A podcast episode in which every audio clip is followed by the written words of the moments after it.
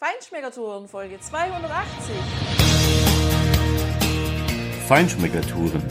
Der Reise- und Genuss-Podcast für Menschen mit anspruchsvollem Geschmack von Bettina Fischer und Burkhard Siebert. Hier lernst du außergewöhnliche Food- und Feinkostadressen, Weine und Restaurants kennen. Begleite uns und lass dich von kulinarischen Highlights inspirieren. Ja, hallo, ciao und schön, dass du wieder bei uns bist. Jetzt geht's weiter mit dem zweiten Teil unseres tollen Interviews mit Ivan Acebes von dem Weingut Menade im Rueda oder im Nachbargebiet von Rueda.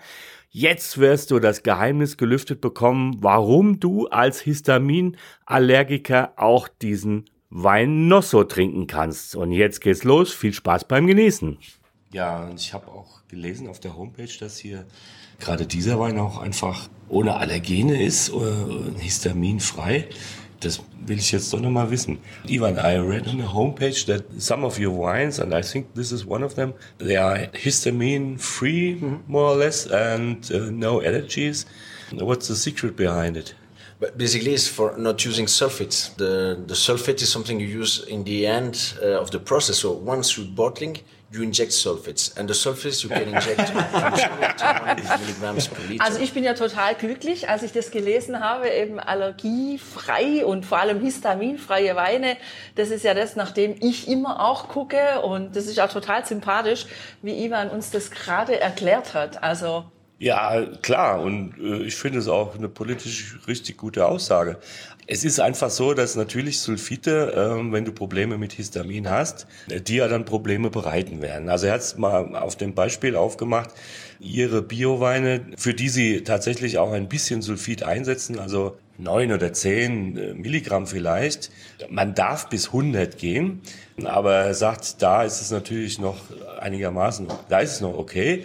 Wenn du Weine mit 30, 40, 50 Milligramm hast, wenn du einen Wein aufmachst und du riechst quasi faule Eier oder sowas, dann wirst du sicher sein, dass du ein Histaminproblem bekommen wirst, wenn du diesen Wein trinkst, weil einfach zu viel drin ist. Das ist der erste Punkt. Der zweite Punkt ist, dass ähm, natürlich auch die Frage der Bearbeitung und äh, der Pflege der Weinflächen, der Weinberge, der, der Weinfelder ein Punkt ist. Also alle Pestizide, Düngemittel, andere äh, Dinge, die da draufgeschmissen werden dürfen, auch im konventionellen Weinbau, die verschmutzen einfach den Boden.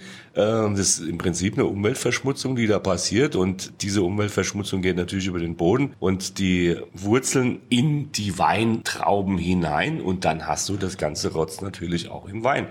Und insofern ist natürlich alles, was du dort sparst, was dort nicht draufgeschmissen wird, bis am Ende für die Haltbarmachung in der Flasche so wenig wie möglich Sulfit zu nehmen, gut.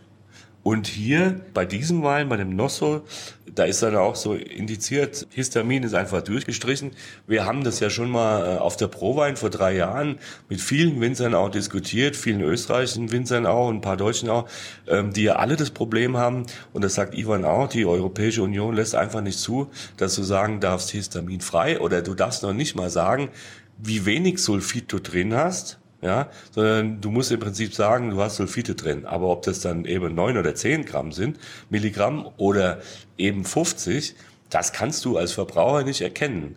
Das ist auch bei anderen Produkten so. Und das ist dann immer der Punkt, wenn du die falschen Produkte erwischst, dann hast du halt am nächsten Tag einen Schädel. Und das ist nicht gut. Ja, und vor allem kommt deshalb jetzt an dieser Stelle genau der aller, allerwichtigste Tipp für dich.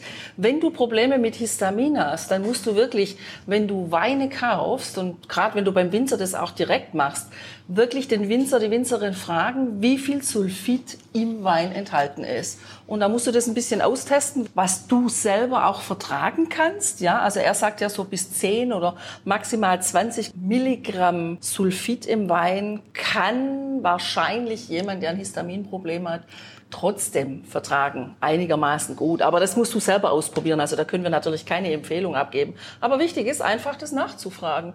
Ja, und jetzt ähm, kommen wir zum nächsten. Da bin ich sowieso gespannt, was in dieser Flasche steckt. Der heißt La Mission de Menade. Da steht vorne zumindest mal auf dem Etikett schon gar nicht drauf, welche Rebsorte das ist. Wir sind gespannt. Ivan, which grape um, do you use for the white wine La Mission? Verdejo also. But Verdejo, uh, the vineyard is a white European tree from 1890 exactly. So it's prephyloxeric Ja, das ist ja auch mal wieder was ganz Spannendes. Also Verdejo ist die Rebsorte, die auch für diesen Wein verwendet wird, und zwar von Weinreben, die aus 1890 stammen. Also 130 Jahre alte Reben. Und da bin ich jetzt mal wirklich gespannt. Also die haben auch noch eine ganz andere Form, als die normalen Reben heute gestaltet sind, wie sie erzogen sind. Also diese Reben, äh, die sind eben ganz klein und flach, sehr nah am Boden. Nicht äh, die Reberziehung, die einfach diese etwas höheren Reben an der Spaliererziehung oder wo auch immer erzeugt, sondern ja, da ist natürlich Handarbeit und 500 Kilo pro Hektar, also das ist ja ein Minimalstertrag. Das muss auf jeden Fall einen super Wein geben. Ich bin total gespannt. Ja, vor allem verspricht das eine volle Frucht zu sein. Also da bin ich echt auch irre gespannt drauf.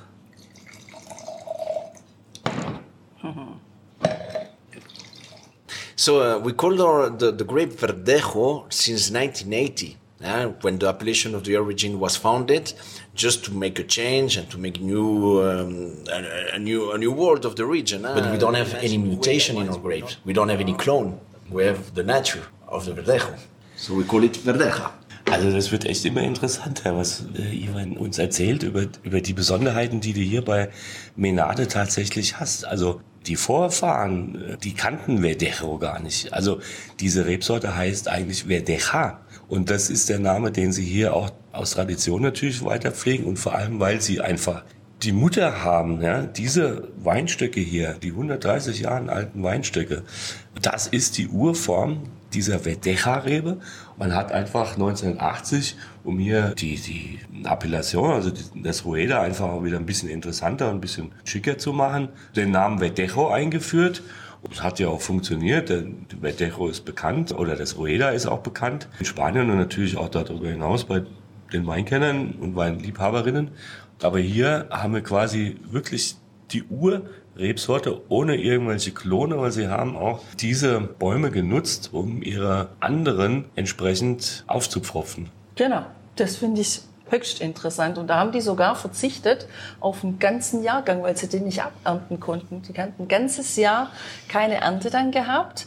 Aber dadurch haben sie erreicht, dass sie ja wirklich die eigentliche alte Rebsorte, alles was diese Rebsorte an Grundanlagen mitbringt, dass die das jetzt in diese neuen Weinstöcke transportiert und somit können sie frei sein und sind sie auch frei und da legt er auch sehr viel Wert drauf, wenn er das so berichtet, von irgendwelchen Klonen. Also das ist wirklich ein Weingut, wo ich denke, das ist ziemlich weit außerhalb der anderen Konkurrenz. Also da ist Qualität nicht nur einfach auf die Homepage geschrieben oder in irgendwelche Prospekte, sondern das merkt man auch, wenn er hier davon erzählt, die leben das wahrhaftig und hier steht die Qualität über allem, wirklich. So the wine, as I told you, we can only grow. Um, the yeast is uh, fi- 500 euro, uh, kilos per hectare. We are going to pick it by hand. We are going to press it, and we are going. With these kinds of wines, you can't pretend to make the same wine each day. Uh, we are producing wine, not um refreshments. so that's very important to understand that. Wow, this is my Statement, Tina. Hä? Ivan hat gerade gesagt, an diesem Wein, schon am Namen, aber natürlich auch an dem, was da in der Flasche ist, das ist das, äh, der Unterschied, den hier auch dieses Weingut ausmacht zu anderen, weil sie wollen Wein machen und keine Erfrischungsgetränke. Also nichts, was du einfach mal wegschlotzt, äh, Hauptsache es ist kalt und du hast Steht Wein auf irgendwas der Flasche. du hast irgendwas im Glas. Das hier ist ein, übrigens ein Jahrgang 2018. Also der Wein hat vier Jahre bereits hinter sich oder in dem Fall erst. Das ist für einen Weißwein natürlich normalerweise sehr unüblich. Und er hat äh, erzählt, dass sie einfach den ersten La Mission in 2005 gemacht haben. Sie haben immer noch, also auch größere Flaschen, äh, die sie zurückgelegt haben, um einfach die Entwicklung zu beobachten. Und er entwickelt sich immer noch weiter und er ist immer noch super und wird zum Teil auch echt noch besser. Also das ist wirklich eine sehr spannende Kiste. Natürlich durch die Mengenreduzierung. Ein Teil wird in kleinen Holzfässern nicht ausgebaut. Also die Gärung ist da. Holz mögen sie eigentlich nicht, sondern nur als Hilfsmittel, um den Wein zu präservieren konservieren, also zu, zu haltbarer zu machen. Vielleicht eine kleine Note, aber ansonsten soll Wein ja kein Stück Holz sein. Das finde ich genauso. Also wenn mit Holz gut gearbeitet wird, äh, dann kann es einen schönen Rahmen geben, aber mehr sollte es eben nicht sein, weil das Bild ist immer noch der Wein. Und in diesem Fall wird also ein Teil in den kleinen, ein Teil in den größeren, das wird dann verschnitten und ist dann je nach Jahrgang auch nochmal für 10, 12, vielleicht elf oder 13 Monate einfach nochmal zum Reifen zurückgelegt und der kommt erst nach zwei Jahren tatsächlich überhaupt zum Verkauf. Also das heißt, dieser Weißwein wird eigentlich behandelt und erzeugt und kultiviert wie ein Rotwein. Deshalb heißt er La Mission, La Mission, weil sie einfach damit auch deutlich machen wollen, was sie auszeichnet hier, auch im, im Unterschied zu anderen, die halt vielleicht Erfrischungsgetränke machen. Ja, ja, und so steht ja auch im Glas der Wein. Also der wird jetzt dunkler im Gelb, finde ich. Und auch so, wenn man den so dreht im Glas, den Wein, dann hat er wieder schöne Kirchenfenster, fast ein bisschen ölig.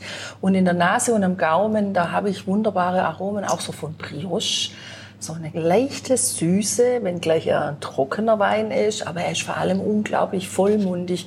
Er ist präsent und auch so ein bisschen, ja, fast butterig, ölig. Also erhebt sich deutlich von den anderen ab, die wir bisher probiert haben hier. Und es ist schon auch eher so ein bisschen ein wuchtigerer Wein, den ich mir zum Beispiel auch gut vorstellen kann, so als Standalone-Wein zu genießen, mit einem schönen Buch oder mit ein paar netten Leuten im Gespräch. Also der braucht wirklich kein Essen. Das wäre für mich eine schöne Alternative zu einem Rotwein, wo ich sage, ich lade mir ein paar Leute ein, ich trinke eine schöne Flasche Wein und wir haben ein gutes Gespräch dabei. Muy bien. well, Sobrenatural is a wine which the name, the brand means over natural, so it's more than natural. Huh? Why? Because a lot of people say that it's a verdejo that nobody can expect because it's natural, because it's new, because it's different, and well, that's why we are hippies here. we make it different, so we have long hairs, and things like that, you know. yeah, and good music in the shop. ja, ah, das ist auch wieder echt so was ganz Außergewöhnliches. Also Ivan hat jetzt uns erklärt, dass ähm, dieser Wein im Prinzip für, für drei Jahre reift, bevor er überhaupt ja, in den Verkauf, in den Genuss kommt. Und zwar zum Teil in Tongefäßen, zum Teil in Tonneaus, in den großen Holzfässern. Die werden für ein Jahr etwa dort erstmal ähm, gereift, dann werden sie auch verblendet äh, und dann weitere zwei Jahre in der Flasche. Ivan, that's it's like a reservoir. Yes, it's like a Grand Reserva because it's 36 months uh, in total of aging between clay and barrels and wood barrels. But then two years ja, es ist sogar eine, eine Grand Reserva, genau. Die Reserva hat ja 24 Monate. Ich komme langsam wieder rein in die spanische Weinnomenklatura. Aber das ist wirklich fantastisch. Und ich habe ja jetzt schon mal einen Schluck probiert, Tina. Der Wein ist wirklich also richtig outstanding. Das hat Ivan ja auch gesagt. So ein Vedecha erwartet niemand. Den gibt's auch sonst nirgends hier. Er hat gesagt, französische Genießer, die hier herkommen, äh, die den Vin jaune aus dem Jura kennen, die kaufen ihnen flaschenweise diesen Wein ab, weil er schon so ein paar Erinnerungen daran weckt. Also ich finde ihn total super strukturiert, sehr, sehr klar aufgestellt, also fast bisschen kantig, aber das macht ihn auch so super interessant. Und ja, diese reife Noten, die der Wein hat, das ist einfach irre. Also den kannst du nicht nur so trinken, das ist ein Standalone-Wein auch für mich, aber damit kannst du echt auch, also ein Gericht mit richtig expressiven Aromen begleiten. Da hält dieser Wein locker mit. Was meinst du? Ja, unbedingt. Also da gebe ich dir total recht. Und wirklich, man kann es für diejenigen, die eben den Geschmack der Juraweine kennen, ganz einfach erklären die, die den kennen, die wissen, was wir hier im Glas haben. Weil das war nämlich mein erster Eindruck, als ich in dieses Glas gerochen habe. Und mein zweiter Eindruck wurde bestätigt, als ich einen Schluck davon genommen habe. Das ist wirklich ein Wein wie im Jura. Ja, und das ist echt spannend, was wir hier für eine Range haben. Alles immer die gleiche Rebsorte, aber so unglaublich unterschiedlich.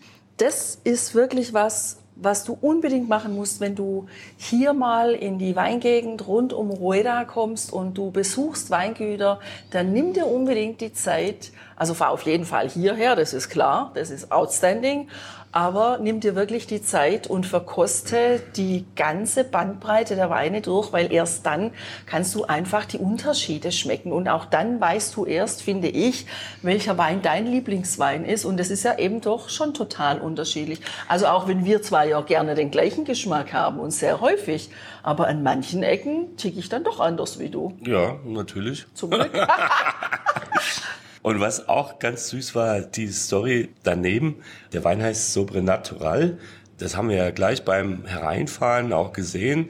Da stehen zwei Esel und das ist zwar tatsächlich ein Pärchen.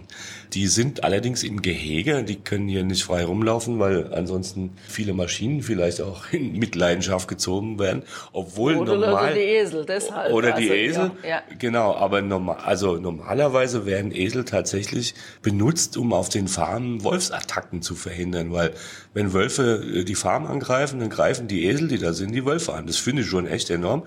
Normalerweise sagt man, dass die Esel sich in einem Gehege quasi, wenn sie nicht frei sind, äh, nicht fortpflanzen können. Die zwei haben es geschafft. Da ist ein kleiner Babyesel und den haben sie hier ja sobrenatural genannt. So basically, we are going to have now a Verdejo Palomino Fino. It's a blend of two, uh, two grapes, typical grapes from Rueda. The way they used to make the wine. Einleitend hat Ivan jetzt einfach mal einen kurzen Abriss über die Geschichte des Weins in Spanien gegeben. Super spannend, finde ich. Also klar, äh, 1600 Jahre Weinbau. Die Römer haben das hier natürlich in Spanien eingeführt, wie sie es ja eigentlich auch in Frankreich gemacht haben. Und haben hier äh, die Weinreben und natürlich auch die Kunst des Weinmachens dann äh, hinterlassen. Spannend war es in der Zeit, also als die ersten Mauren kamen, und da hat er sehr genau differenziert, sehr klar unterschieden zwischen den Mauren aus Mauretanien, die keine islamische Religion hatten, sondern eben auch Wein getrunken haben, auch eine sehr gebildete Kultur, die äh, unheimlich viel Wissen auch gebracht hat. Und die haben das natürlich weiter gepflegt, diese Weinreben. Dann kamen die Mauren aus Marokko, islamische Religion im Hintergrund. Da war es natürlich verboten und die Weinkultur hat so ein paar Jahre quasi pausiert. Aber dann ging es auch wieder los und die Kirche kam quasi mit dem Kreuz in der einen und mit der Weinrebe in der anderen Hand zurück und hat Spanien auch wieder quasi ganz erobert. Und da hat sich dann herausgebildet an drei Orten eben, dass dieses Solera-Verfahren auch hier implementiert und verfeinert wurde. Eins bei Alicante, eins eben hier in Rueda und natürlich der bekannte Klassiker in Jerez, Jerez de la Frontera, die, die Sherry-Weine. Das wusste ich wirklich nicht auch, dass es überhaupt außer Jerez noch weitere Gebiete gibt oder äh, Orte, wo das gemacht wird. Ja, das hast du natürlich hier auch echt im Glas, dieses Solera-Verfahren, um den Wein zu verfeinern über die mehreren Fässer und Jahre. Also das ist echt eine spannende Sache. Ja, Ivan, let's talk about this wine. What do we smell? What do we have in the mouth? Yes, well, the vintages, you know that uh, the Soleras, they don't, we don't write vintages on the bottles because there are several vintages. Ja, das stimmt. Man lernt nie aus, man lernt immer was dazu. Das haben wir hier wirklich heute auch sehr viele neue Erkenntnisse gewonnen. Und dieser Wein, der aus vier verschiedenen Jahrgängen besteht, klar, Solera-Verfahren, der, ja, der hat einfach in der Nase hauptsächlich Nüsse und Feigenaromen. Toll erklärt. Die hast du sofort in der Nase, wenn du das hörst. Genau das ist es. Vielleicht ein bisschen Ananas noch dabei, aber hauptsächlich diese Aromen und äh, Kaffee auch, ein bisschen Kakao ist perfekt natürlich äh, vor dem Essen als Aperitif zum Beispiel oder natürlich ein ganz klassischer Käse zu was, Tina? Naja, zu Blauschimmel, das ist ja klar. Aber was ich auch noch ergänzen möchte, ist, wenn der Wein aus der Flasche ins Glas kommt, dann denke ich erstmal natürlich direkt an den Sherry, wenn ich das rieche. Jetzt haben wir uns hier ein bisschen unterhalten und der Wein hatte wirklich Zeit, einige Minuten oder ein paar längere Minuten in diesem Glas sich neu zu entwickeln oder sich weiterzuentwickeln. Und als ich dann wieder reingerochen habe, da war ich echt überwältigt. Natürlich klar, Nüsse und Feigen immer noch, aber ich hatte dann ganz klar die Kaffeenoten in der Nase. Und das ist echt ein sehr, sehr spannender Wein. Und spannend ist auch, was Ivan uns gerade erzählt hat. Klar, wie du sagst, Burkhard, so Blauschimmelkäse, das wissen wir alle. Geht so ein Wein gut, aber die haben einen Test gemacht. Ein Sommelier hat zu ihm gesagt, also ein Koch und Sommelier, lass uns doch das einfach mal mit einer Auster kombinieren. Er dachte, das könnte gut passen und Ivan meinte, na, das geht ja gar nicht. Da wird ja die Auster auf jeden Fall unterlegen sein in den Aromen. Und tatsächlich, er strahlt total, wenn er das erzählt, weil auch er hat da wieder was dazu gelernt. Das passt sehr, sehr gut. Also sogar ausgezeichnet. Das ist vielleicht auch dem geschuldet, dass äh, ich auch, äh, obwohl der Wein 15,5 Prozent hat, äh, diese Aromen natürlich wahnsinnig intensiv sind und der Wein insgesamt, ja, wie ein, wie ein Sherry ist, aber er ist für mich eben auch ein Ticken anders als ein Sherry. Er hat nämlich für mich noch eine gewisse Leichtigkeit. Also der ist nicht so verdammt schwer, nicht so super wuchtig, der erschlägt einen nicht. Vielleicht ist das auch mit ein Grund, warum das mit der Außer tatsächlich so gut funktioniert hat. Ja, jedenfalls hatten wir hier ein sehr schönes Erlebnis. Nicht nur, dass wir erstklassige Weine hier im Glas probieren durften, einen sehr netten Gastgeber bei uns hatten, den Ivan, und in der ganzen Zeit über dieses herrlich grüne Rebenmeer geblickt haben. Mittlerweile hat sich das Gewitter, was am Himmel war, verzogen. Wir sehen wieder den blauen Himmel mit den weißen Wolken und blicken ja, in Richtung des Dueros. Das macht die Sache noch schöner, so eine Weinprobe. Und was mich jetzt aber tatsächlich noch interessiert ist, muss ich denn jetzt hierher fahren, um die Weine zu kaufen oder kann ich die auch in Deutschland bekommen? Ivan, can I buy your wines also in Germany?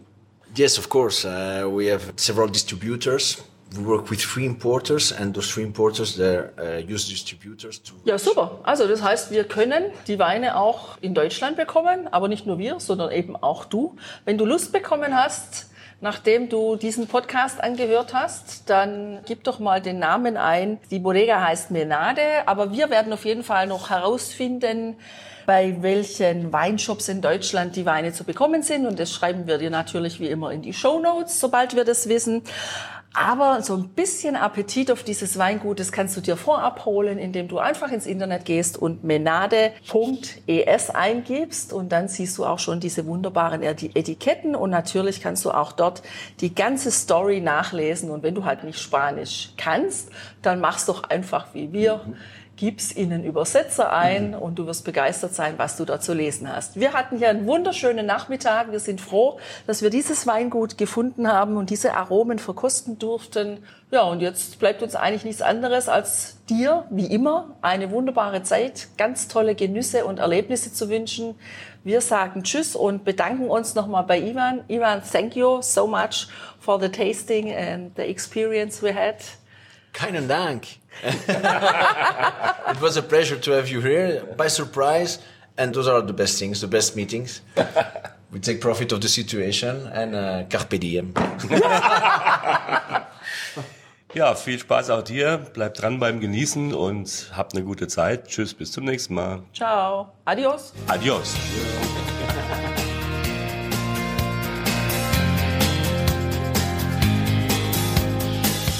Hier endet dein Genusserlebnis noch lange nicht. Komm rüber auf unsere Homepage feinschmeckertouren.de und schau dir die Bilder zu unserer Show an. Dort findest du auch wertvolle Links zu den heutigen Empfehlungen. Verpasst keine Neuigkeiten mehr und trag dich am besten gleich in unseren Newsletter ein. Wir freuen uns auf deine Anregungen für weitere Episoden und einen regen Austausch mit dir. Viel Spaß beim Genießen, denn du weißt ja, wahrer Reichtum besteht nicht im Besitz, sondern im Genuss. Deine Feinschmecker Guides Bettina und Burkhard.